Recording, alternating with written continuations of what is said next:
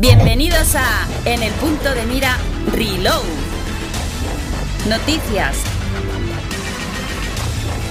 Análisis. Debates. Pasado, presente y futuro de los videojuegos. Aquí, en tu espacio Reload.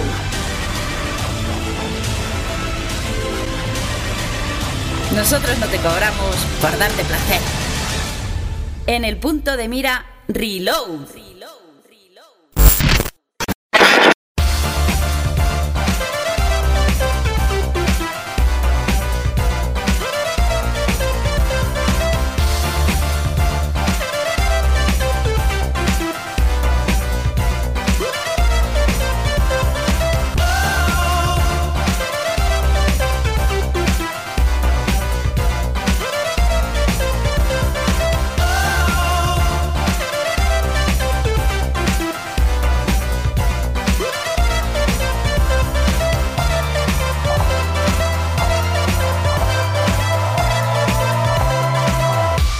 Muy buenas a todos.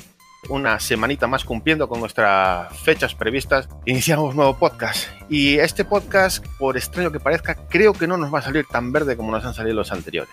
Un placer de antemano por todos los que estáis eh, ahí cada, cada semana eh, acompañándonos y apoyando el podcast, por compartirlo también. Un saludo y bienvenidos a En el Punto de Mira, un podcast que esta semana sí creo que no va a salir tan verde.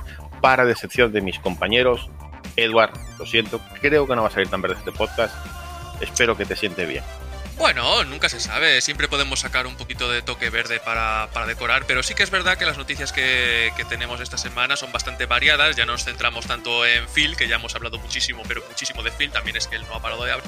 Pero bueno, también de vez en cuando va bien eh, ir hablando de, de, las otras, de las otras compañías y a ver, a ver qué se cuece. Otro de nuestros fieles seguidores de la marca verde y amante fraternal de, de, Phil, Lazarus. Esta semana es más calmada para los amantes del verde, pero la semana nunca nos deja indiferente con las noticias que nos acompañan. Hola Marcos, ¿cómo estás? ¿Qué tal chicos? ¿Cómo estáis? Un placer estar aquí como siempre y sí, tienes mucha razón, hoy vamos a hablar de más cosas, pero yo creo que somos un podcast especializado en sacar jugo a lo que parece que no tiene. O sea, nosotros nos dan una piedra y hacemos cinco horas de podcast. No lo pongas en duda. Ahí está la salsilla y ya verás cómo exprimimos todo lo que podemos, todo lo que tengamos en la mente. Quería dejar para el final a alguien que estuvo presentando y llevando el podcast anterior, Leo, desde Argentina. Oye, al final esto se te da de vicio. Yo, casi que ya me puede, me puede sustituir ya todos los programas. Yo ya puedo to tomar vacaciones. Mira, qué comodidad, ¿eh? ya te sentiste a tu gusto. ¿eh? Bueno, oh. mira, no sé, no, no, a ver, la pasé bien y bueno, vamos a ver cómo, cómo sale este experimento. Si me empiezo a soltar un poco más y, y bueno, nada, si se me ocurren algunas ideas. Pero sí, vamos no. a tratar de poner un poco más azul la cosa, ¿no? Esto, esto en un par de. Bueno, dos o tres semanas más y ya nos sacas de, de presentadores a Gatsu y a mí y, y, y, no veas lo que lo vamos a gozar, ¿eh? Es, no es mucho creo, mejor ser bueno. tertuliano que llevar un podcast, te lo digo yo, en serio.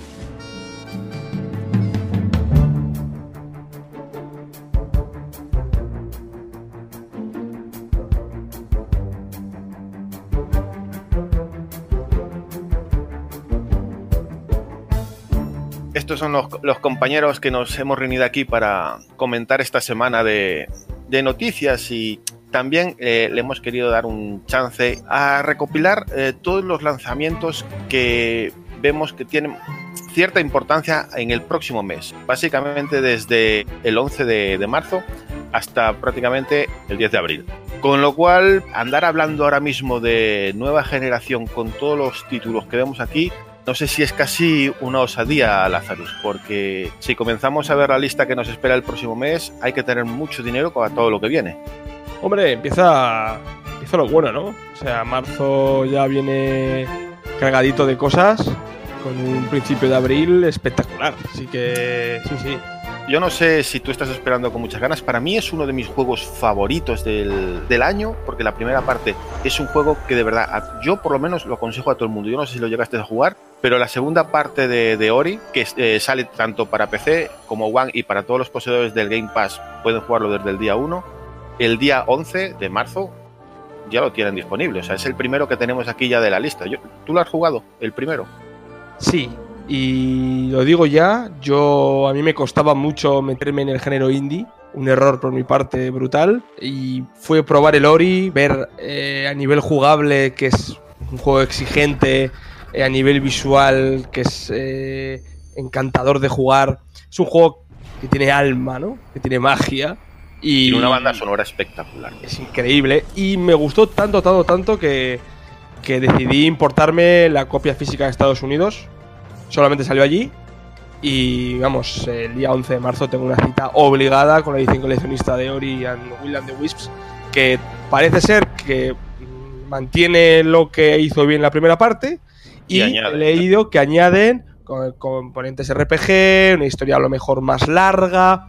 Eh, yo creo que Tiene stock. cuenta del potencial de este juego. Yo no sé si lo jugaste, pero tiene muchos toques ahí, como era el Hollow Knight.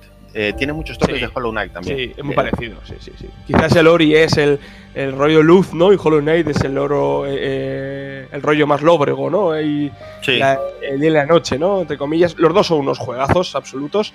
Yo me quedo con Ori, quizás porque visualmente me atrae más la temática, el nivel eh, bosque, luz, agua, además la historia es preciosa del juego.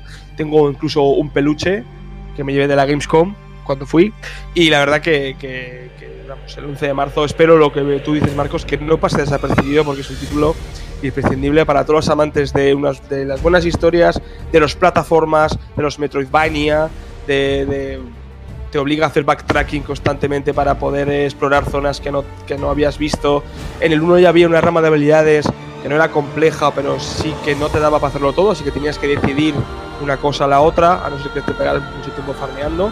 Y también es un amante para, para los retos más difíciles, porque es un juego que es complicado, pero incluso tiene el logro de pasarte el juego con una vida que quien lo tenga tiene mi admiración absoluta porque es increíblemente complicado hacer, hacer eso. Y el 2 ya, ya he leído eh, que tiene un logro similar. Entonces, eh, espero que esa continuista sale a un precio reducido. La edición física sale a 29.95. La edición coleccionista a 49.95 que viene con... Es una cosa que hay que mencionar, que ya desde el día 1 todos los que son amantes del físico podrán conseguir el juego en, en tienda, en sus mm, tiendas Eso favoritas, es, pueden ir eso y solicitar el juego en físico, porque estará disponible en físico, creo que, no sé si solamente para, para consolas, no sé si también sale para PC, pero creo de momento que solamente para solo consolas. consola. De momento solo para Con- consolas.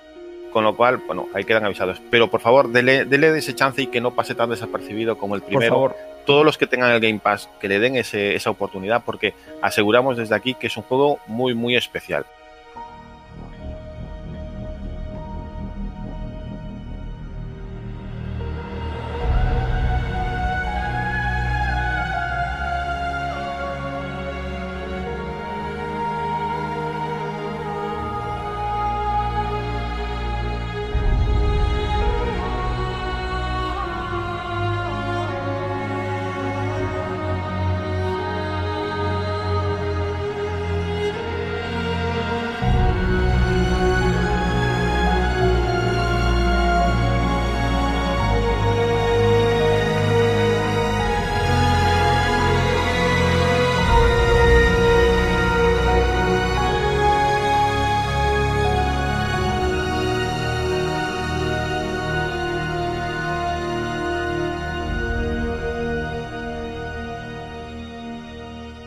Después del, del 11 de marzo, a los pocos días, a los dos días, llega el día 13. Y en el día 13 tenemos otro juego que en este caso es exclusivo de PlayStation 4. No se sabe si más adelante, como en el primero, saldrá también en PC. Y es Neo 2, que no sé si es un juego que espera con ganas Edward. Yo eh, es un juego que voy a comprar, pero probablemente quede en la estantería un tiempo porque hace poquito que terminé el 1 y estoy un poco saturado. Sí, no, me- no me extraña, Marcos. eh, Lo estuvimos hablando y es normal esa saturación que tuviste con el primero. A ver, yo sí que creo que acabará saliendo en PC de aquí a un tiempo. Y a ver, en el caso de tener PlayStation 4 sería uno de los juegos que jugaría. Sí, pero de lanzamiento, a ver, yo con Nioh, el primero, tuve una experiencia agridulce. O sea, fue un juego que me gustó. O sea, le cogí mucho hype. Lo empecé con muchas ganas. Pero me pasó lo que a ti, que luego después de la parte final, que tampoco es que Nioh o sea, tiene unas escenas que están chulas, pero tampoco es que tenga un historión. De hecho, creo que le falta carisma a los personajes, por lo menos en el tema argumental. El combate no está guay, está guay. El tema luteo a lo Diablo 3 me mola mucho. Pero es un juego que el contenido secundario es tan exageradamente complicado que se me quitaron las ganas. Se me quitaron las ganas por completo. Y luego me gasté su dinero, porque no, no eran baratos en la época, en los DLCs y me enfadé, me enfadé bastante, bastante con el juego de lo que, de lo que Es, me es un juego que probablemente mucha gente que es, es amante de los juegos de Miyazaki noten en él una especie de, según avance el juego, de dificultad eh, un poco tramposa. Es que Pero no es, no es dificultad progresiva como los juegos de Miyazaki. Aquí los niveles de dificultad se elevan muy radicalmente. sí, porque aquí también eh, quieren jugar con el, el farmeo de tanto de, de experiencia como de, de equipo eh, y, y buscarte la mejor build y bueno, eh, juega mucho con eso y por eso también en cierta manera según avanzas la dificultad no es tan progresiva como dices tú. Yo lo que veo de Nioh 2 es eh, más, eh, más de, de lo mismo, en cierta manera, que no es malo, porque eh, en cierta manera el juego es bueno, el primer Nioh, pero si hay gente que le gustaría que el primero fuera otra cosa, en este 2 creo que más o menos vais a encontrar lo mismo. Por lo menos yo lo poco que he visto del juego lo he, vi- lo he visto como una continuación, algo súper continuista. en Una cosa, manera. Marcos, perdón que te interrumpa. Eh, Sí, he sí, visto sí. gameplays del Nioh 2 y a veces tengo la sensación que estoy viendo, Un DLC. salvando las distancias, no un DLC, y que eh, le dando una vuelta de tuerca en la temática todavía más. Porque sí que era un rollo, un rollo samurái, demonios y tal, pero ahora me parece Ah, bueno, que está sí, más porque- tirando a los demonios más que samurái y más el, el personaje que, te hagas tú es medio humano, medio demonio. medio demonio, me imagino. Y más rollo eh, a, a una especie de Ninja Gaiden, ¿no? Es más rápido todavía. Bueno, a lo mejor es por el tema de las nuevas armas. Y lo del tema de medio demonio, eso está muy sacado, sobre todo de Onimusha. Que a Onimusha le pasaba algo similar. O sea, tú llevas un samurái que tenía esa habilidad de transformarse en un demonio o en algo tal. Y, a ver, al final es la misma compañía desarrolladora que, Ninja Gaiden. Así que. Que de hecho comparten Ninja Gaiden y Nioh un poco. Esa dificultad un poco eh, artificial que llega a tener.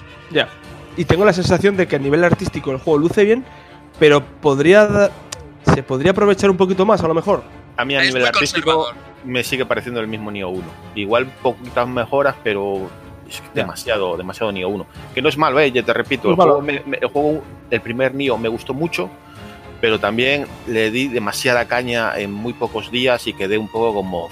Me suele pasar en todos los juegos de, de este tipo, o tipo Souls, que el- me obceco con ellos y le doy mucha caña en, muy pocos días y luego quedo saturado y necesito un tiempo de, espera hasta tomarme un juego de estos de nuevo. Entonces, calma con, con 2 por mi parte, pero eh, a todos los que les guste este- o les fascina este tipo de juegos, pues ya sabéis, el día 13, cuando esté este eh, podcast en el aire, ya lo, podéis conseguir. Recordamos, día 11 Ori, no lo olvidéis, día 13 eh, Nioh 2.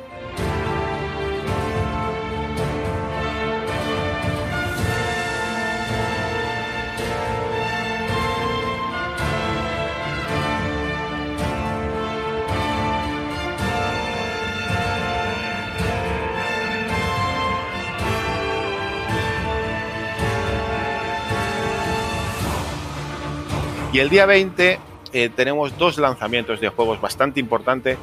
Uno de ellos es la cúspide para Pau, es el juego que más espera, está como loca. Mi mujer igual, mi hermana le encantan.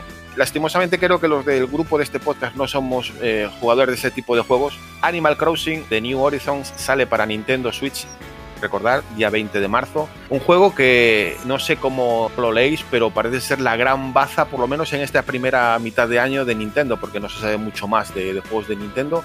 Y están todos obcecados en este Animal Crossing. Va a ser, eh, no sé si un vende consolas, pero que va a vender millones y millones de unidades, creo que lo deja claro por, lo- por cómo se ve en, la- en las redes sociales este título. Mi hermana, por ejemplo, era muy fan de Animal Crossing, pero sí, a ver, lo veo como ese juego franquicia estilo Pokémon o Super Smash de un cierto público que es bastante grande y que va a vender a mansalva. Igualmente, Nintendo está vendiendo muy bien el tema de las consolas y este Animal Crossing yo opino igual de que va a impulsar bastante, sobre todo el tema, el tema de las ventas, aunque no sé si va a ser eh, la Switch Lite o la Switch estándar, no sé, pero que va a impulsar. Eh, espero, que haya, espera que haya consolas, porque con esto de, los suministros de, Switch. Ostras, eso también. A, ver lo que genera el Animal Crossing. Repetimos, es un juego que tiene pinta de ser uno de los juegos probablemente que más venda en todo este mes eh, y con diferencia. Animal Crossing de Nintendo Switch, día 20 de marzo, pero el mismo día, curiosamente, sale para PC, PlayStation 4 y Xbox One eh, Leo, yo no sé si esto es un juego que tú esperas mucho, pero Doom Eternal, el mismo día que Animal Crossing, ¿qué te parece? Si me hubieses preguntado hace tres o cuatro años si lo hubiese esperado, me hubiese, te hubiese dado un rotundo sí, pero no, no sé qué pasa con este juego particularmente que no me genera mucho hype. De hecho, espero mucho más Prodeus, que para mí es mucho más Doom que, este propio Doom y que es una especie de pseudo indie. Así que, no, a ver, es un juego de Bethesda, va a bajar de precio y lo voy a agarrar, pero ni bien baje un poco. No me lo voy a comprar salida porque sinceramente me parece un poco excesivo el precio y no es una experiencia que esté buscando en este mismo momento. Pero en otro momento de mi vida te hubiese dicho que me hubiese vuelto loco por él. Yo el, primer nuevo Doom lo jugué en PlayStation 4 y hasta le, saqué el platino pues, de lo mucho que me gustó. Porque yo para sacar platino sé que el juego me tiene que gustar mucho, si no, probablemente no lo haga. Y este Doom Eternal lo tengo entre ceja y ceja para jugar en PC porque quiero aprovechar eh, todo lo rápido que me pueda ir en, mi PC. Y es un juego que la verdad es, espero con ganas eh, por la experiencia que tuve en el primero, pero no es un juego que me despierte excesivo hype. Aunque sí que tengo amigos como, como Zeratul, que es un fanático de Doom, pero a vosotros no sé qué, esperáis de, Doom, Lázaro. ¿No crees, Marcos, que le pasa un poco como a Neo 2? ¿No veis a Doom Eternal fuera de que tiene alguna mejora? Claro, es un juego que es complicado. Que no da un salto. Eso es, es complicado cambiar mucho la mecánica porque, bueno, es Doom, ¿no? Pero es cierto que, que, tengo la sensación que es un juego que, que en 3, 4, 5 meses va a tener una bajada principal a 49.95, 39.95 y ahí se va ahí se va a empezar a vender bien. De lanzamiento tengo mis dudas y además coincidiendo, aunque no tiene nada que ver con Animal Crossing, que se va a llevar mucho tema de marketing, mucha visibilidad. Entonces, tengo mis dudas. De todas formas, yo creo que va a ser un juego decente. O sea, yo creo que te los marcos en el PC te lo vas a pasar muy bien. Se te van a pasar las horas voladas. No, no, sí, de eso estoy seguro. Por lo menos si tiene el, lo mismo que me transmitió el primero, vamos, lo voy a gozar de lo lindo. Pero, ojo, que después de, Doom, vamos a recopilar. Tenemos Ori, Neo 2, Animal Crossing y Doom Eternal, así ya del día 11 al día 20 de marzo. Estos son los juegos que tendréis más importantes para adquirir. Pero el día 23 de marzo es un juego que muy, muy, muy, muy, pero muy poca gente va a poder jugar, pero es que todo el mundo quisiera poder jugar. Y es el Half-Life eh, que sale en PC, en Steam, pero solamente para VR. Y los VR que se requieren para jugar a esto, muy poquitas personas lo tienen. Leo, es, es una pena, ¿eh? porque yo no sé si has visto gameplays de este juego y las ganas que hay de la gente que está detrás de poderlo jugar pero es que la gente que va a poder, se, puede contar con los dedos de una mano, como se puede decir. Sí, en cuanto a ventas me parece que la pifiaron. Enfocarlo solamente en un juego de VR y encima con unas gafas específicas me parece un pequeño error. Pero bueno, si eso sirve para, para motivar la compra de, nuevos equipos VR, bienvenido sea, pero también va a necesitar una supercomputadora, si no me equivoco, ¿no? ¿Qué especificaciones necesita, Marcos, este juego? Pues la verdad es que no las tengo aquí, no, las tengo aquí delante, pero eh, por lo que he visto en el gameplay, la cosa no va a quedar floja, o sea, te va a pedir maquinón, porque mover eso en dos pantallas, por muy pequeñas que sean, cuidado, va a pedir bastante. Pero ya repito, no, no tengo aquí delante, no, no puedo deciros porque sería mentir, pero no creo que sea poco lo que, lo que pida. ¿Y cuáles gafas requiere? Perdón que eh, puedes jugar con las Oculus, puedes jugar con las HTC Vive. Eh, recomiendan jugar con las propias de, de Valve porque tienen en sus mandos eh, algo especial para poder utilizar las propias manos del, personaje. Eh, son las que más recomiendan, pero puedes utilizar esas tres opciones. ¿Qué ocurre? Algunas van a ir mejor que otras para, digamos, disfrutar de la experiencia al completo. Y aún así, eh, pudiendo utilizar tres tipos de, de tarjetas, perdón, de gafas de realidad virtual, hay muy poco público potencial para el juego mi apuesta, esto es una apuesta personal, no, tomáis esto como Biblia ni como lo ha sacado de algún lado, es pura especulación mía. Creo que con, que con el tiempo, no sé si uno o dos años, este juego también va a estar disponible en VR, pero también me refiero a las VR de PlayStation, para la nueva PlayStation 5. Sería bastante lógico. ¿eh? Al tiempo. Lo digo para sacar rendimiento al, título. Aunque a Val, la verdad, rendimiento no le hace falta sacar a nada. Están más forrados que. Net for Death acabó en 360 en su momento. No es para nada descabellado lo que dices, Marcos. También comentar que dijeron que esta es la puerta de inicio de volver al universo Half-Life de una manera más, eh, más continuada. O sea, que igual no, hay, no hace falta esperar otros 10 años o, 15 años para, para jugar otro Half-Life. Esperemos y deseemos que el próximo juego sea para una mayoría de gente mucho más eh, entusiasta y que no tenga realidad virtual.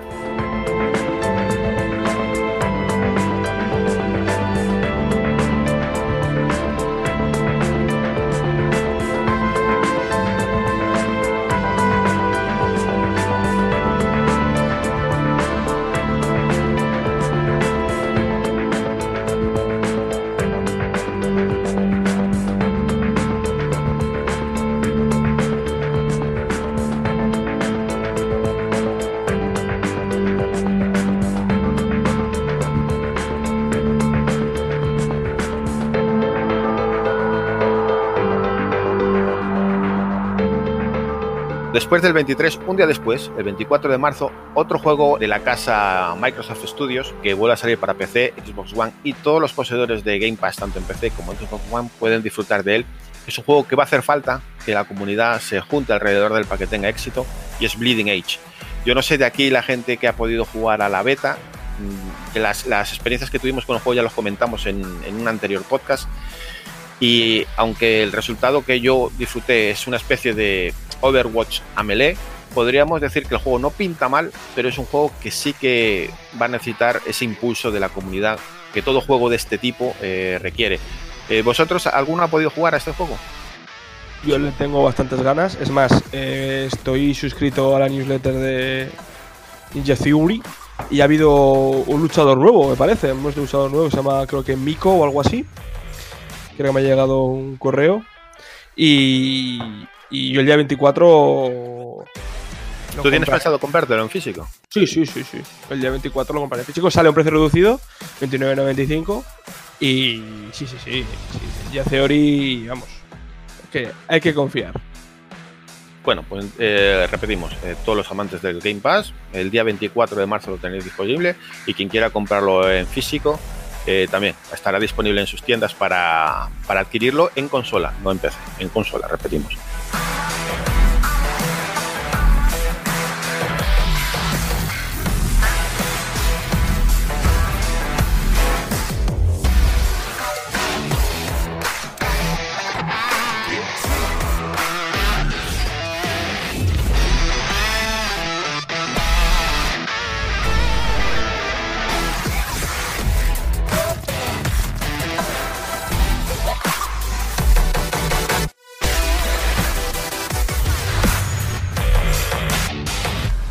O sea que ya pasamos del día 24 al día 27 de marzo, eh, que sale un juego de, lucha, eh, del que no se está hablando mucho, pero ha tenido muy buenas críticas y tiene muchos seguidores en, Asia. Y es eh, Blue Fantasy, Grand Blue Fantasy Versus, que sale en PlayStation 4 el día 27. No sé si son dos días antes o tres días antes, sale la versión en PC de este juego para Steam. O sea, antes de, consola aquí en Europa, porque en América ya, ya, ha salido, en Europa, eh, en consola, que es PlayStation 4, sale el día 27. Unos días antes sale la versión en PC para todo el mundo en Steam. No sé si aquí hay muchos fanáticos de juegos de lucha, no sé qué les puede inspirar el Grand Blue Fantasy. Yo sí soy, yo este juego ya lo tengo, yo lo, lo compré versión importada de Japón pero yo de verdad el que más espero de, Blue, de Grand Blue Fantasy es el juego de rol, que no, no hay ni fecha. Pero ¿hay, aquí alguno que le apetecería catar este Grand Blue Fantasy Versus? Hombre, yo soy muy fan de los videojuegos de pelea, pero hombre, yo a mí me pasa como a ti, Marcos. A mí, sinceramente, antes que el juego de peleas me llamaba más el juego de acción RPG, que creo que primero empezó Platinum Games y luego se la llevó CyberConnect. Creo recordar, no sé si ando bien encaminado. Y hombre, a ver, el estilo artístico es muy chulo. No me he visto mucho, un par de gameplays nada más, pero es que es eso, artísticamente está muy chulo y tal. Tampoco me he informado mucho de la historia, pero es un título que es, no sé, llamativo y yo creo que sobre todo los fans de JRPG o de toda la temática japonesa o manga anime, yo creo que es un título a tener en cuenta, eh, la verdad. Y no sabía, no tenía ni idea de que también salía, salía en Steam este juego.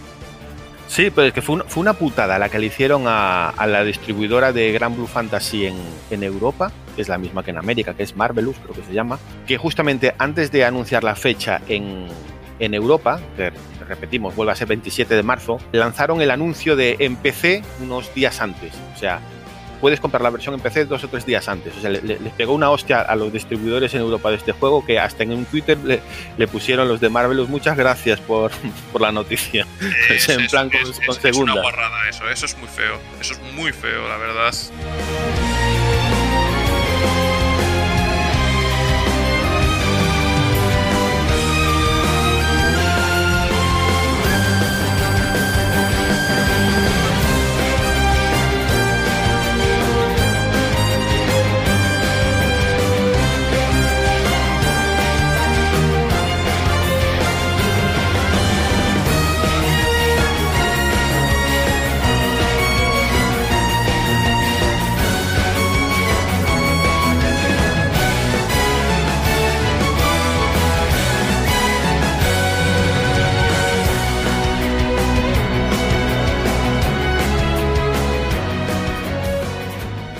Después del día 27 de marzo, vamos a finalizar el mes de marzo con un pelotazo que mucha gente lleva esperando esta noticia. Y es que es un juego, sí, exclusivo para PlayStation 4, pero la noticia más que que sea en PlayStation 4 es que viene en español. Uf, Persona 5 Royal. Algo que no se esperaba. Gacho, Gacho es un juego que, que sabemos que está esperando con muchas ganas.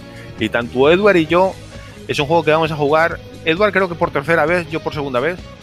Pero esto, esto de que salga en español, yo creo que hay que apoyarlo mucho porque cuesta, ¿eh? cuesta a veces traer juegos que hay que trabajar demasiado texto para, para traducirlo. Y cuando hacen este esfuerzo, yo creo que hay que, hay que agradecerlo.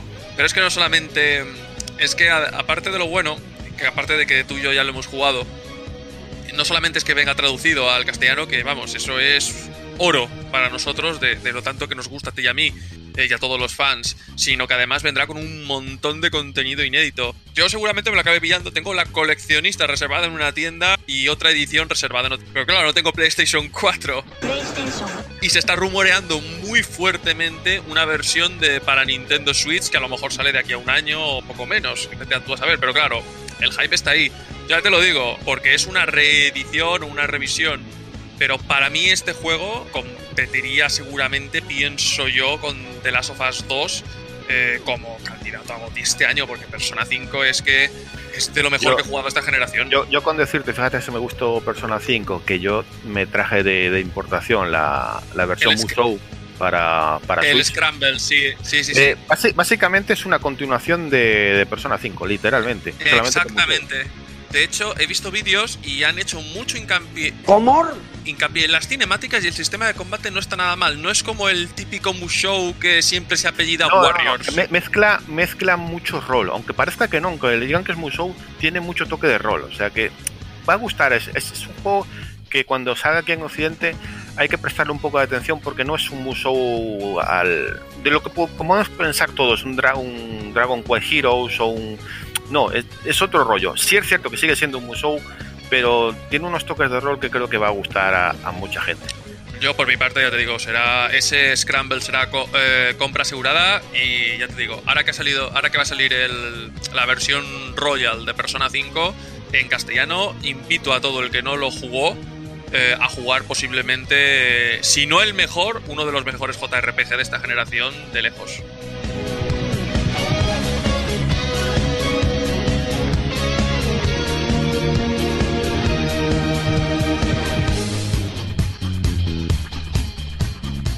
Pues nada, después del día 31 de marzo, vamos a recopilar lo que nos queda de este mes, que tenemos Ori, Neo 2, Animal Crossing, Doom Eternal, Half-Life Alyx, Bleeding Age, Grand Blue Fantasy versus Persona 5 Royal, así, esto para marzo, en, digamos, juegos AAA o juegos importantes. Ya no saqué la lista de indies porque nos podía dar un síncope.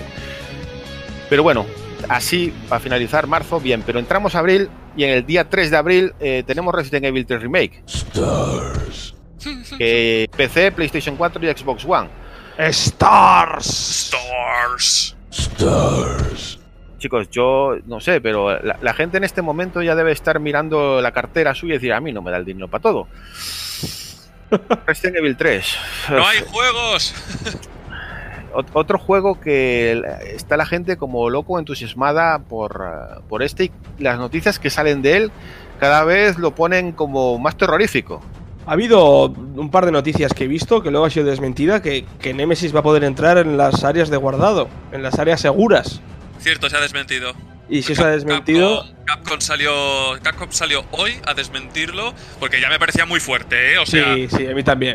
Hubiera, sido muy heavy. La, psicosis podría ser tremenda ya de la gente. podría hasta soñar con ese personaje. Hombre, la verdad que pintaza tiene. Yo creo que de aquí lo vamos a jugar todos. Y más con el precedente que venimos, ¿no? Con Resident Evil 2 Remake, que fue una excelente adaptación.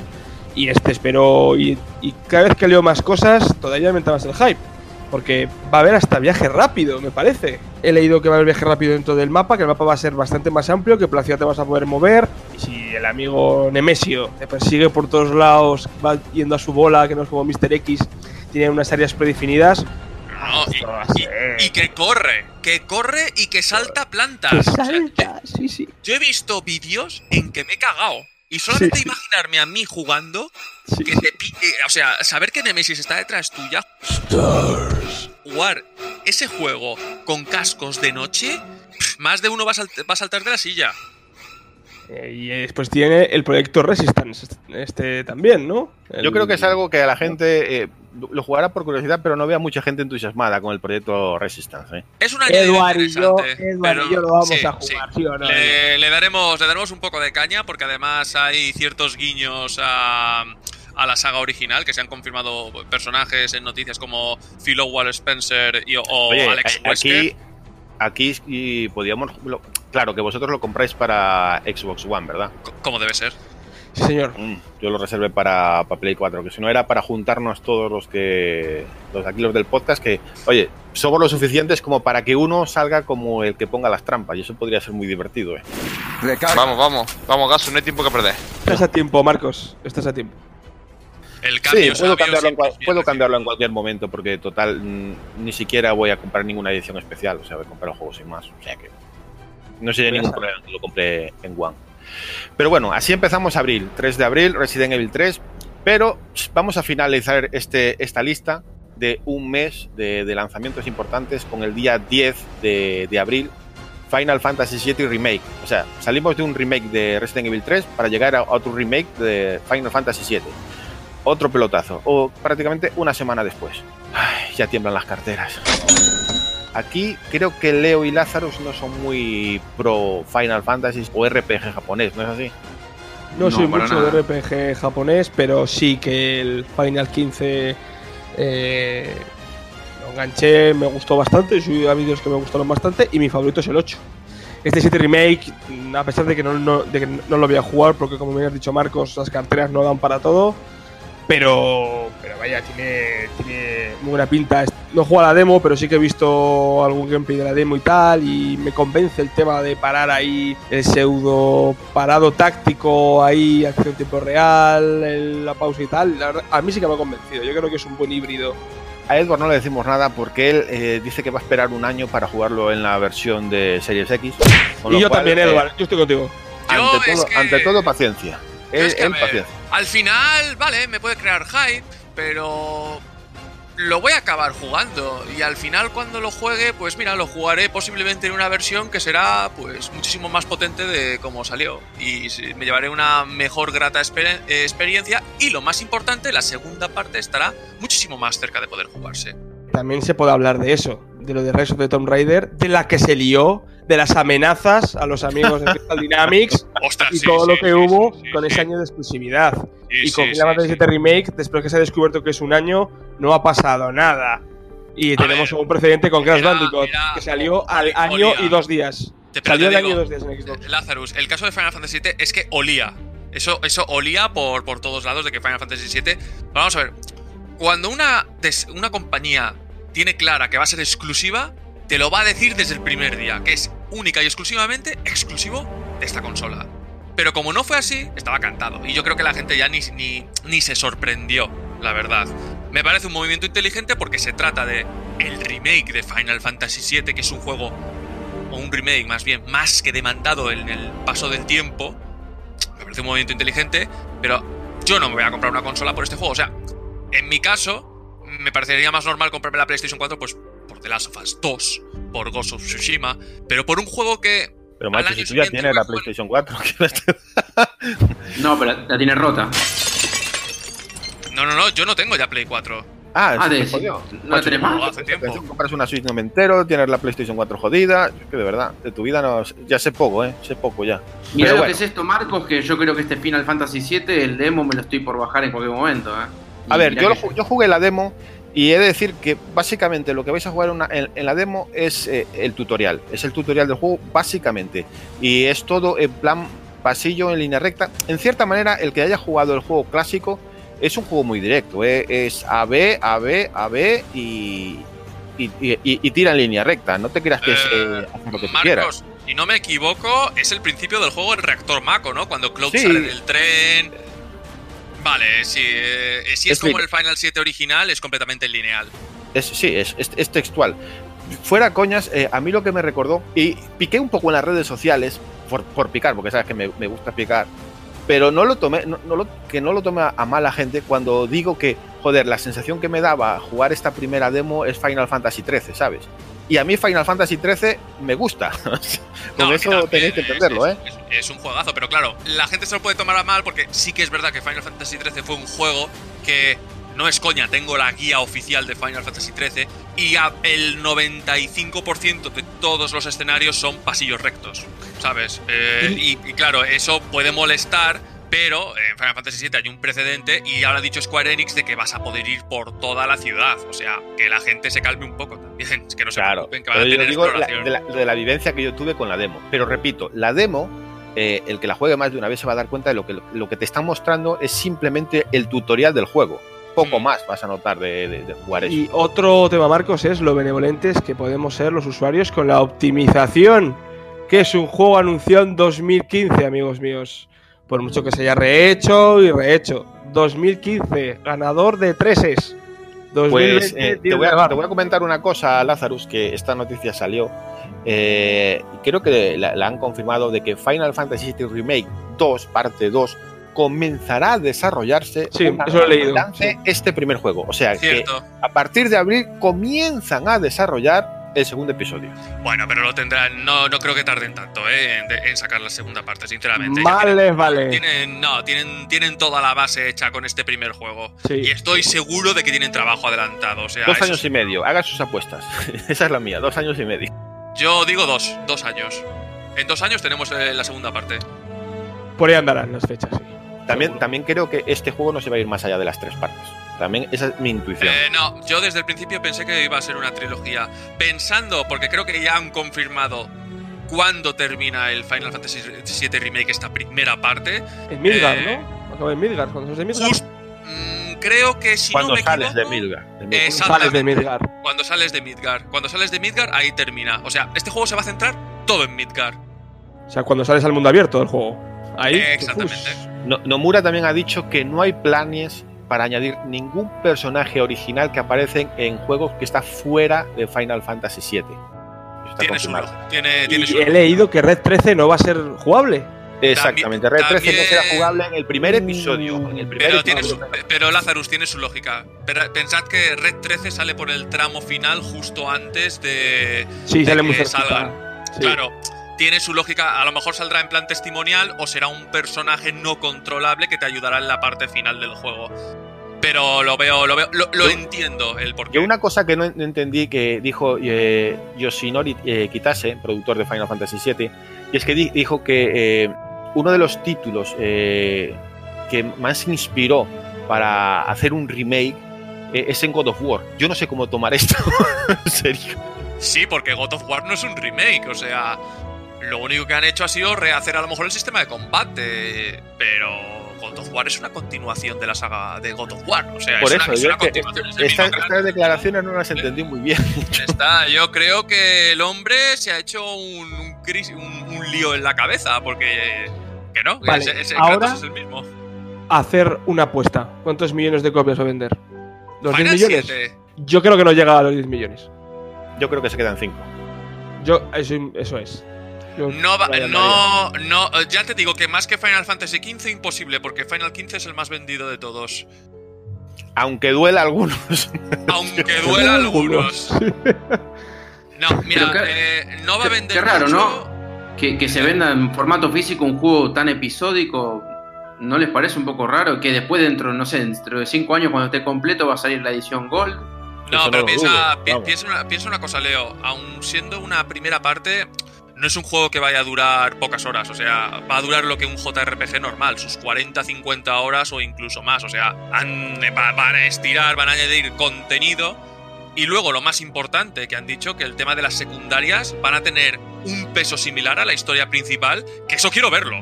¿Y será exclusivo de nueva generación? ¿Cómo exclusivo de La segunda parte. La segunda parte. Claro, va a ser va a ser un juego por partes y por generaciones también. Es más, yo espero, espero, yo aquí lo dejo caer, yo espero que cuando salga la versión de la primera parte para las consolas de nueva generación, el que tenga el de PlayStation 4 meta el disco y automáticamente se le genere la versión de PlayStation 5. Eso yo espero, yo lo dejo caer ahí. Eso, depende de Sony y de Square Enix. Porque con Xbox podría pasar, eh, a no ser que saquen una versión exclusivamente de Series X en vez de Xbox One. Pero bueno, como podéis ver, Final Fantasy es eh, algo que produce para muchos cierta emoción. Es un juego, digamos, que es generacional, que a una generación le impactó y está aquí su, remake. O sea que. Y sin más, pensamos que estos son todos los lanzamientos, pero ojo, que vienen los servicios. PlayStation Now anunció para este mes sus nuevos juegos que entran, que son Control, Shadow of the Tomb Raider y Wolfenstein 2 que no son pocos juegos para también echarse unas partidas por el mes que cuesta su eh, suscripción. Eh, esto de Control como que dio así como un poco de, impacto, ¿no? Porque se esperaba Control para Game Pass, no para PlayStation Now. Tienen contrato de marketing eh, Sony con Remedy con Control. Una situación, digamos, lógica es que primero pase por PS Now. Yo estoy seguro que acabará en Game Pass en algún momento, pero que primero pase por PS Now yo lo veo lógico por ese contacto de marketing directo que tienen. Pero bueno, repetimos, y en el Game, en el Game Pass eh, este mes, aparte de los ya mencionados Ori y The Bleeding Age, que vais a poder jugar, también aparecen otros juegos como el NBA 2K20 o uno que no conozco, Pikuniku, que no sé, debe ser un juego tipo indie, pero estos son las, las primeras jornadas, porque sabemos que en Game Pass siempre luego a mediados de mes te dan otra, otros juegos que van a entrar este mes. O sea que vamos sumando, eh, chicos, vamos sumando, que en lo que llevamos de, de podcast para hablar de nueva generación, mirar la resta de títulos que llevamos eh, hablando y es solamente lo que vais a poder jugar este mes y parte de, principios del que viene. O sea que no es poca cosa.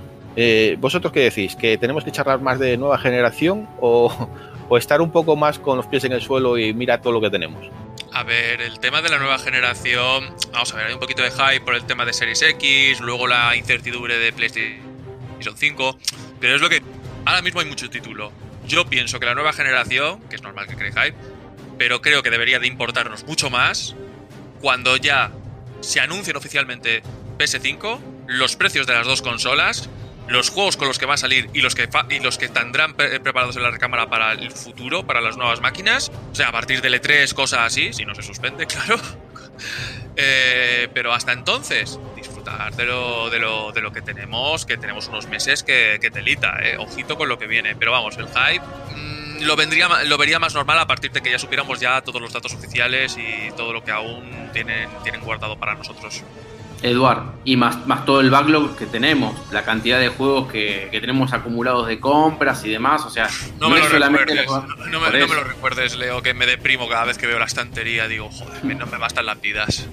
Pero chicos, tengo otra, otra cosa que comentar y es que si tenemos esta lista de juegos, eh, es que después de abril tenemos el 29 de mayo de Last of Us 2, pero la noticia no es esa, sino que este gran exclusivo que muchos aquí esperamos jugar, que es esta, esta continuación de la historia de The Last of Us, el día 29 de mayo, es que no, no, no, no es un mes después, es antes de un mes el día 26 de junio, así de sorpresa y por obra y gracia del Espíritu Santo va Sony, este jueves se dice, tomad trailer 26 de junio, Ghost of Tsushima. ¿Cómo? Uf, eh, yo no sé si lo esperabais tan, tan temprano en verano, eh, Ghost of Tsushima. No, y que más de uno pensaba que salir en, PlayStation 5, perdón que me meta, ¿no? Pero todos anunciaban de que se, por cómo se veía tan espectacular de que no iba a correr ni en pedo en PlayStation 4 y mira. Tiene, o sea, el tema es que Sony en ese tipo de casos siempre, siempre es listo. Aquí Sony es, a mí me parece una genia en muchos aspectos y este es otro. Sabe que en septiembre hay pesos gordos ahí y unos Avengers y otros eh, Cyberpunk. Y ahí hay dos pesos que se van a dar de hostias, con perdón, y, y lo va a dejar sueltos. Tiene que encontrar un sitio para Gozo Tsushima. Si hablamos de agosto, septiembre, no, en septiembre nos metemos con lo que hay. Además, en octubre, septiembre suelen llegar los fifitas, eh, ahí también hay mucho hueco. Tiene que encontrar su hueco. Agosto es pleno verano, tampoco tiene sentido. Mm, julio puede haber sido. Yo creo que junio, a pesar de lo que hay como está, es, una, buena, es una buena fecha. También el E3 está cerca, el juego puede acaparar ventas, también hay que pensar en el ciclo de vida del juego, llegar a PS5 con mucho foco, con mucho marketing. Yo creo que es una fecha que no me la esperaba, pero es una fecha idónea para este juego y más teniendo el Last of Us que en mayo. Entonces es que... o sea, en, dos, en, digamos, en un mes, eh, del 29 de mayo al 26 de junio, dos títulos súper potentes y con los que, digamos, PlayStation finaliza eh, la generación en PlayStation 4, eh, sus grandes títulos, sus bombas. Con esto eh, da, por cierre, es, lo que se entiende, que cerramos aquí y a partir de esa fecha todo es PlayStation 5. Es lo que dieron a entender. O sea que dos pelotazos gordos en menos de un mes. The Last of Us 2 y Ghost of Tsushima. Y ese mismo jueves, ese mismo jueves, no se terminaron ahí las noticias con Sony, sino que así de sopetón, y esto a Leo que le gusta el cine, pero no tanto las series, aunque alguna se traga, eh, Sony eh, comparte la noticia de que ha llegado a un acuerdo con HBO, eh, la cadena que conoceréis por desarrollar series como Chernobyl, como Juego de Tronos, Juego de Tronos, como Westworld, como Los Soprano, como suelen ser series de muchísima calidad y adultas. Eh, llegaron a un acuerdo para llevar la serie de The Last of Us a, la pantalla. ¿Y quiénes están detrás de, esta serie? Que será producida por una nueva parte de PlayStation que será PlayStation Productions, que se encargará de llevar eh, series de sus franquicias eh, a la televisión. ¿Y quiénes están detrás? Pues Craig Messing, que es el creador de Chernobyl, y el propio eh, guionista de The Last of Us. Yo, chicos, no sé si esto lo consideráis que es un pelotazo o no, pero yo, por lo que he visto en las redes, eh, toda la gente ha quedado flipada con esta noticia. Empieza tú, Lazarus. Te he visto ahí cogiendo aire. No, no, era solamente por, por comentar que tenemos eh, un precedente con licencias de videojuegos, en este caso exclusivos. Ya Software lleva ahí mucho tiempo con la mosca detrás de la oreja con una película. Eh, Uncharted eh, también parece que hay una película medio confirmada. Bioshock, que se canceló. Bioshock. ¿Te hace unos años? Sí, señor. Eso se canceló. Y esto. Eh, las tofas tiene tintes y tiene, tiene costuras, ¿no? Para hacer una serie. quienes están detrás también. Es que el, que esté Neil, Neil Druckmann a mí me da muy, muy, muy, muy buena espina. O sea, que ese tío ahí es la clave. Va a, estar, eh, va a ser una de las personas encargadas de hacer el guion de la serie, Leo. Eso yo creo que es bastante importante, siendo el creador y el guionista del juego, que esté detrás del guion de la serie de televisión de HBO. Marcos, ¿vos qué preferís? ¿Una serie que sea extremadamente fiel al videojuego, casi plano por plano, o querés una especie de de, historia no contada, digamos. ¿Qué preferís? ¿Algo medio fresco o a medio camino?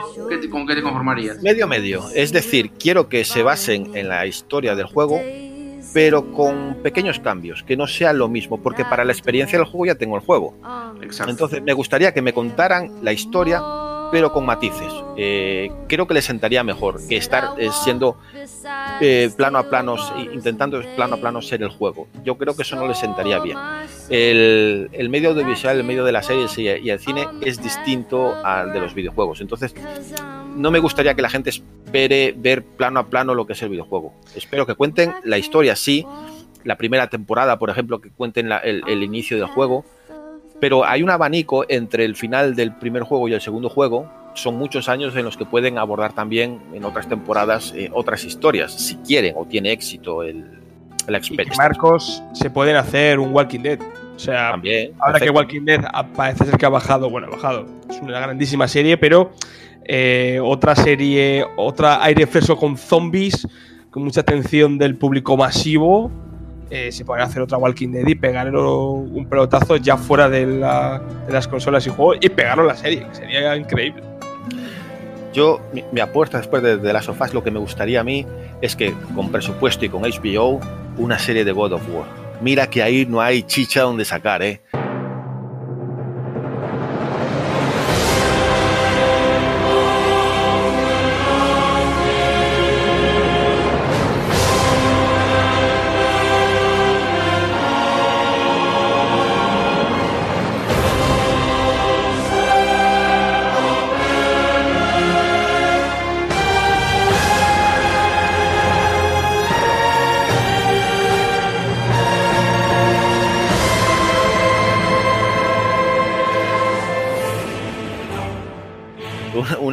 Vamos que no.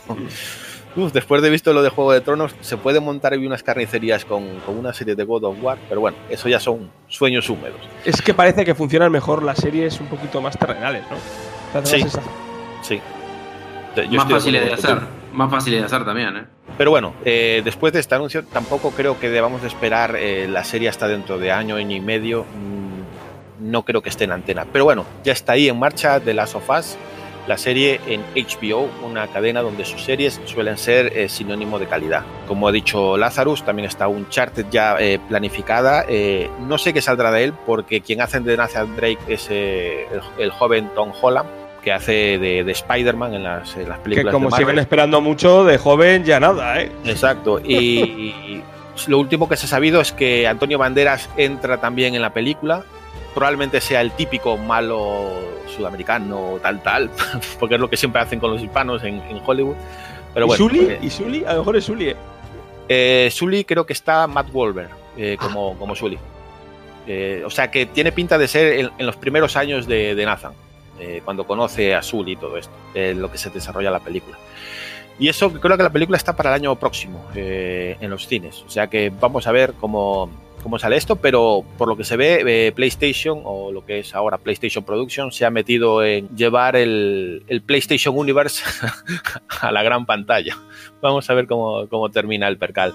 I'll walk through the valley of the shadow of death, and I fear no evil because I'm blind to it all.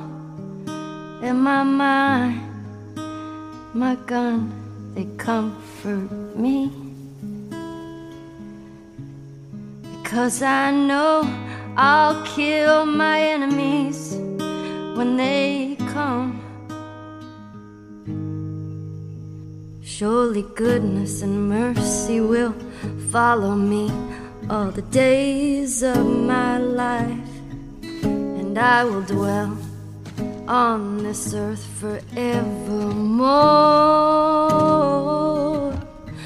Said I walk beside the still waters and they restore my soul. But I can't walk on the path of the right because I'm wrong.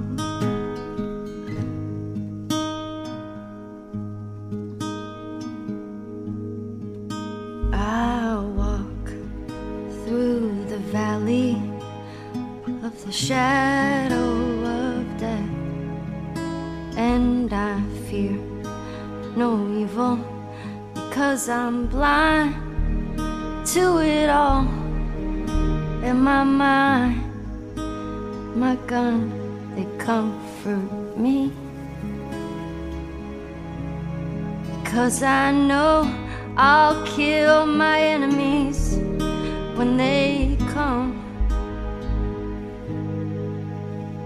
Surely goodness and mercy will follow me all the days of my life, and I will dwell on this earth forevermore.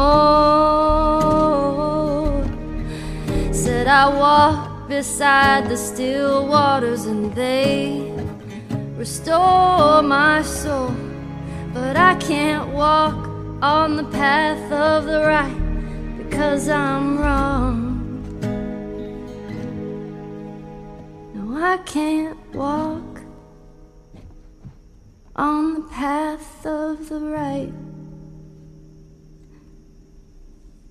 Cause I'm wrong. Y si pensáis que habéis terminado con las noticias de PlayStation, no. Otra noticia curiosa de PlayStation y es que su juego Dreams, muchos jugadores que están haciendo sus proyectos en ese juego para mostrar que los, que los usuarios los jueguen, los prueben, ha conseguido que muchos de esos, de esas personas que están haciendo juegos para Dreams, consigan trabajo en la industria, en la industria del videojuego. Varios, varios miembros de la comunidad de Dreams eh, han sido contratados por estudios de desarrollo para realizar videojuegos. Ya yo no sé si esto os llama la atención, eh, que algo así como un... No sé cómo me parece, Dreams. Me parece un paso súper lógico. Va, de hecho, pasó en el pasado. Eh, Gearbox era un estudio también de modders que terminaron haciendo los mods de Half-Life y bueno, y terminaron haciendo un estudio propio y bueno, hoy por hoy, si vos me preguntás, prácticamente casi todos los estudios indies y AA son básicamente gente con mucha pasión, que le gusta esto y, tienen un talento innato. Así que no me sorprende para nada y de hecho hasta estoy casi convencido, estaba casi convencido desde el primer momento que se anunció Dreams que esto iba a pasar. Y bueno, era cuestión de tiempo, así que no, no, no me parece nada nuevo. Mi sueño es que este juego de PlayStation 4 Dreams también lo saquen en PC, porque es tan, tan juego para PC, tan para, para modders en PC, lo que pueden hacer eh, con este juego puede ser algo de locos, de locos. Ojalá que algún día salga este, este juego para PC, que por cierto, Dreams, igual va a vender muy poco, eh, o va a ser eh, algo muy, muy de personas selectas, pero juego ha tenido unas críticas espantosamente buenas. ¿Alguien recuerda de acá, perdón, no? Project Spark, el juego ese de. sí, yo me acuerdo de él. Me acuerdo perfectamente de él. Y, me de eso. Y cómo lo anunciaron. Y me acuerdo porque lo presentaron con una, con una música de mi grupo favorito que es Linkin Park. O sea que con eso te digo todo. Vaya hostia, se pegó, ¿eh? Sí, y, el juego se pegó una hostia de campeonato.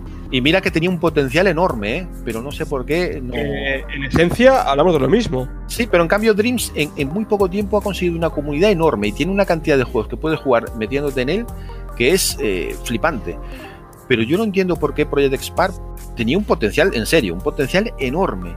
Y es, y es Marcos, y es irónico, en Xbox, vos fíjate Minecraft, el éxito que tiene y la cantidad de modders y gente que construye cosas, bueno, en diferentes plataformas, ¿no?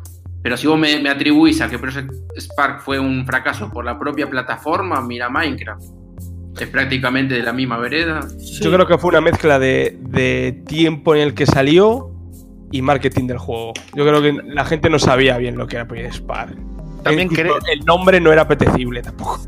También, también creo que el mundo de los videojuegos no suele ser justo siempre. Siempre se cometen injusticias con juegos que son muy buenos o con, proyectos que son muy buenos y se quedan ahí en la nada por vicisitudes. Eh, igual no, no, tiene la culpa ni la comunidad ni, ni la compañía. No, no entró bien en el momento idóneo y y fracasaron, pero de este ejemplo podemos tener cientos, ¿eh? y Project Spark puede ser uno de ellos, porque potencial en serio tenía, pero mucho, sobre todo para modders y para eh, gente que quisiera iniciarse en esto de crear videojuegos, tenía un potencial enorme. Pero bueno, ahora mismo tenéis iDreams, que parece que tiene una, una comunidad enorme detrás y esperemos que algún día, repito, salga en PC porque es donde lo puede petar todavía mucho más.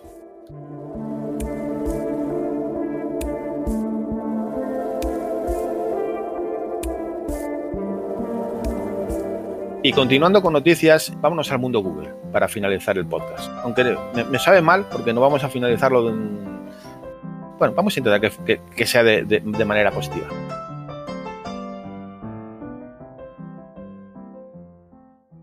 Cuando comenzamos esto de Stafia, buscábamos a un tío destructor, un líder nato.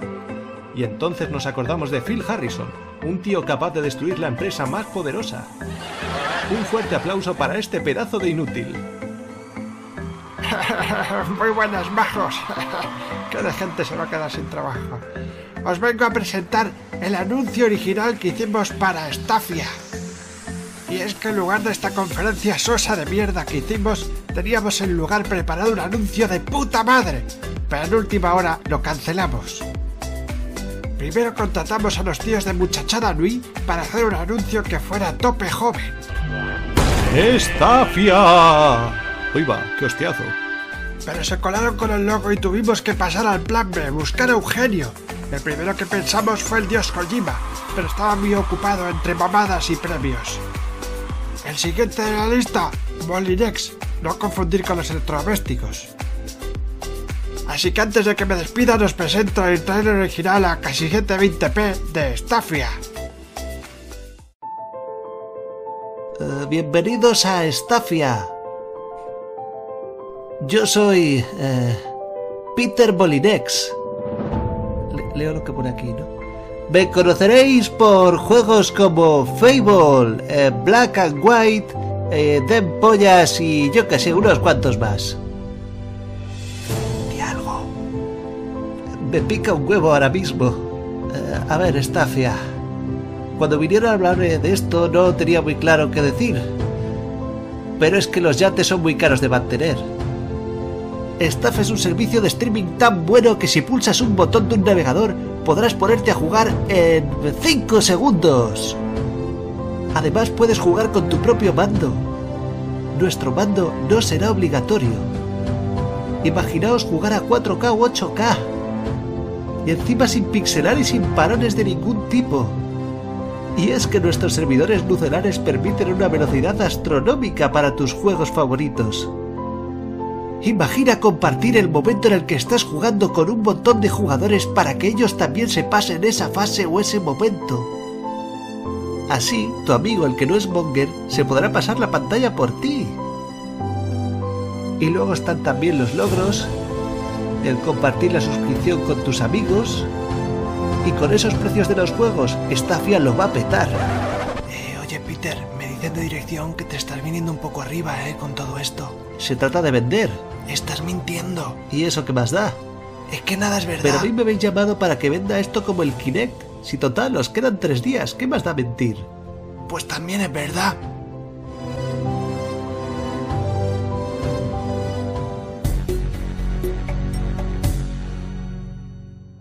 Pero vamos a empezar con, primero con la negativa, de Google Stadia. Este, este nuevo, digamos, ecosistema que le gusta mucho a Edward, eh, digamos que no está dando sus frutos. Eh, según las noticias, no está dando. La propia Google no está fomentando que entren juegos a su biblioteca, porque según los propios desarrolladores, Google no ofrece eh, dinero eh, a estudios medios o estudios indies para llevar sus juegos eh, a, su, a su plataforma, Google Stadia. Eh, ya que es una plataforma que al tener en este momento muy pocos usuarios no es ni muy rentable ni muy apetecible para estos estudios, con lo cual para llevar juegos a esa plataforma pues siempre se pide un poco de apoyo de, de esta compañía, un poco de, de, dinero para llevar esos ports a Google Stadia y parece ser que Google no está poniendo dinero por la labor. No sé si esto, no, Vamos, no sé cómo lo veis. Si eso- Marcos, Marcos, traducido, eh, Google está pasando de Stadia. O sea, está pasando de ella. no creo, no creo. A ver, eh, ¿qué quieren? ¿Que las, eh, ¿Que las desarrolladoras o las compañías metan sus juegos así porque sí dentro de su plataforma? Es que no lo veo lógico. O sea, Google lo que tiene que hacer es espabilar un poco eh, y atraer al cliente. Pero ahora, como ahora, con los precio- precios abusivos que para mí, a mí personalmente tiene que tiene con el tema de la suscripción, con el tema del precio de los juegos, que es una plataforma streaming, por favor, que encima con los fallos que ha tenido, que tampoco es que tenga una, una catálogo de exclusivos lo suficientemente atractivo. Creo que solamente tiene un juego o dos. No tengo ahora mismo mucha información, pero creo que tiene uno o dos exclusivos. eh, que tampoco es que sean unos atrayentes para, para el consumidor. Pues, ¿qué quieres que te diga? Yo ya lo dije en su día. O Stadia lo peta mucho con el tema de la suscripción. de- de- del precio y del catálogo que te puedes eh, jugar con ese precio de suscripción, o se la va a pegar muy fuerte. Porque la Stadia, acuérdate, Stadia va a cambiar de la noche a la mañana su política en cuanto Xcloud esté en, en marcha. O sea, en cuanto la gente pueda utilizar Xcloud, Stadia va a cambiar su política. pero, sí sí. pero, Marcos, a lo mejor cuando Xcloud esté ya operativa 100%, a lo mejor no está ni Google Stadia. Eso es lo este que dicen algunos de los desarrolladores, que claro, tampoco se fían mucho de, de Google porque ya otras veces ha pasado que han eh, creado algo que iba a ser revolucionario y cuando ven que no funciona, chapan y adiós muy buenas. Entonces, Exactamente. eh, persiste ese temor, ese miedo de fondo con, con Google Stadia. Perdón que me meta, ¿no? Pero lo que me llama la atención que estuvo Jay Raymond y un montón de ejecutivos súper inteligentes y que habían levantado mucho la industria, bueno, por lo menos Shade ahí en Ubisoft había trabajado muy bien en, en Canadá. Y me sorprende a sobremanera el, las pésimas decisiones que tomó Google, ¿no? Con Google Stadia, porque si hubiesen hecho, aunque sea una suscripción microscópica de 4 o 5 euros por mes, y no hubiesen hecho lo de la venta de los juegos individuales, yo creo que hoy estaríamos hablando de otra cosa, me parece. A mí me parece que no, no sé si es, no sé si es un problema de catálogo, es un problema de precio. Pero bueno, eh, también te digo que aparte de que ellos dijeron que habían creado un estudio para crear sus juegos y, han comprado otro, que no ahora mismo no me acuerdo del nombre del estudio que compraron, es uno medianamente pequeño, pero lo han comprado. Eh, esta semana, eh, a, la vez que salían estas noticias, salió otra donde ha, han abierto un nuevo estudio, Google, que eh, está en Playa Vista, en, California, en, la cual van a desarrollar juegos, digamos, de un ámbito un poco exclusivo, dándole un giro especial, creando una, unas nuevas experiencias, no sé en qué tipo se van a enfocar. Y para quien sea la responsable de este nuevo estudio, se han traído a Sharon Stulting, que era la jefe de Sony Santa Mónica, pasando, eh, dando el paso eh, a. Espera, ¿cómo es que se, llamaba esta chica? Eh, Yumi Yang, Yumi Yang a ser la responsable de Santa Mónica Studios. Para todos aquellos que quieran saber quién es Sharon Stulting y quién es Yumi Yang, les recomendamos ver el documental de cómo se hizo eh, el último God of War, porque salen ambas. En ese documental veréis que Sharon Stulting, eh, durante un momento del documental, incluso soltó lágrimas cuando se hablaba de todo lo que tenían que dejar o, o el tiempo que podían pasar eh, sin ver a las familias en la creación del, del juego. Con lo cual, tras los años que llevaba, mi intuición es que la mujer estaba ya un poco quemada y necesitaba visto aires nuevos. Y este estudio que parece un poco más enfocado, no sé si al indie, pero a nuevas experiencias y algo más, eh, más novedoso, creo que es lo que ella necesitaba por lo que se ve en ese documental. O sea que mucha suerte a Sharon y, a ver lo que sale de ahí. Esperemos que este estudio dure mucho, porque ya sabemos cómo, cómo funciona Google. Y nada, y también a Yumi Jam, que se hace de ganar el corazón cuando veáis el documental y que tenga también mucha suerte en Santa Mónica Studios. No sé cómo veis este movimiento, que es bastante normal ¿eh? en, la, en, la, industria. De hecho, las conocíais vosotros, a, a estas dos a estos personas. ¿Vosotros llegasteis a ver el documental de, de God of War? Yo lo vi, yo lo vi. No me acuerdo mucho el, el rostro de cada una, pero yo no creo, no, no, sé Marcos, pero ¿no te parece que ese movimiento lo tenían que haber hecho un poco antes, lo de crear estudios, lo de Google? Poco tarde, ¿no? Es que aún así me parecen muy pocos estudios lo que tienen. Y claro, los, los, acaban de abrir, o sea que probablemente depende de la cantidad. Si es un juego AA o un juego indie, pues igual en un año o en dos tienen sus resultados. Es que si no, si, es un juego, si son juegos más ambiciosos, que no lo creo, es que hasta dentro de cuatro años no los vamos a ver. Entonces es una cosa un poco rara. Todavía no entiendo, es un poco raro lo de Google Stadia. No, no, no, lo, no lo sitúo todavía. Eh, yo lo veo muy negro, sinceramente. No Globo le veo color. Sonda. Globo sonda. sí. Pero probablemente. Pero bueno, esto básicamente son las noticias que hemos tenido esta semana que nos han llamado la atención. A ver la próxima semana qué nos depara. Si más noticias de PlayStation, más noticias de Nintendo, que llevamos tiempo sin Nintendo. Hay rumores ahí de un Nintendo Direct, pero estamos tanto de rumores que ya, ya casi no hacemos caso a ningún rumor, porque rumores hay muchos y confirmaciones ninguna. Con lo cual, así, así andamos por el momento. La última noticia sí que, que me ha parecido un poco especial y es que Bungie, el estudio que está detrás de Destiny, ha cerrado su estudio por culpa del coronavirus para que sus trabajadores hagan el trabajo desde casa. El teletrabajo se impone. Chicos, eh, tenemos que decirle al gobierno de España que haga lo mismo, ¿no? Porque esto de trabajar desde casita creo que se ve bastante interesante. Esto, claro, lo, lo, veo, lo veo viable. Yo lo tengo complicado por, eh, por, por mi trabajo, pero lo veo viable. Yo lo apoyo. Dios mío, a, a, ver si, si la próxima semana cuando volvamos esto del coronavirus lleva menos, porque la verdad es que el susto de la gente y creo que se está haciendo un poco, no sé, la gente se está rayando la cabeza y estaría bien que esto vaya menos, vaya menos porque veo a la gente un poco preocupada.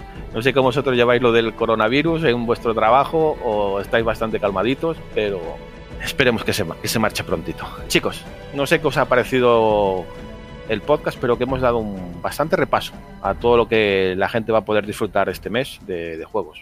Yo creo que no, no pueden tener queja, ¿no? No, No pueden tener queja. Ya, ya te he dicho antes que somos expertos en sacarle jugo a todo.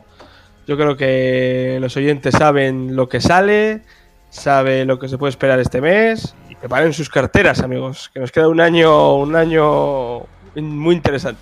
Venga, todo el mundo a base de PAM estos dos próximos meses, pan y agua, ¿eh? y a comprar lanzamientos. Y a, eh, a torear a Stars. Stars. Ay, Dios mío, Mucho. ¿cómo estamos? Y mucho Game Pass, ¿no?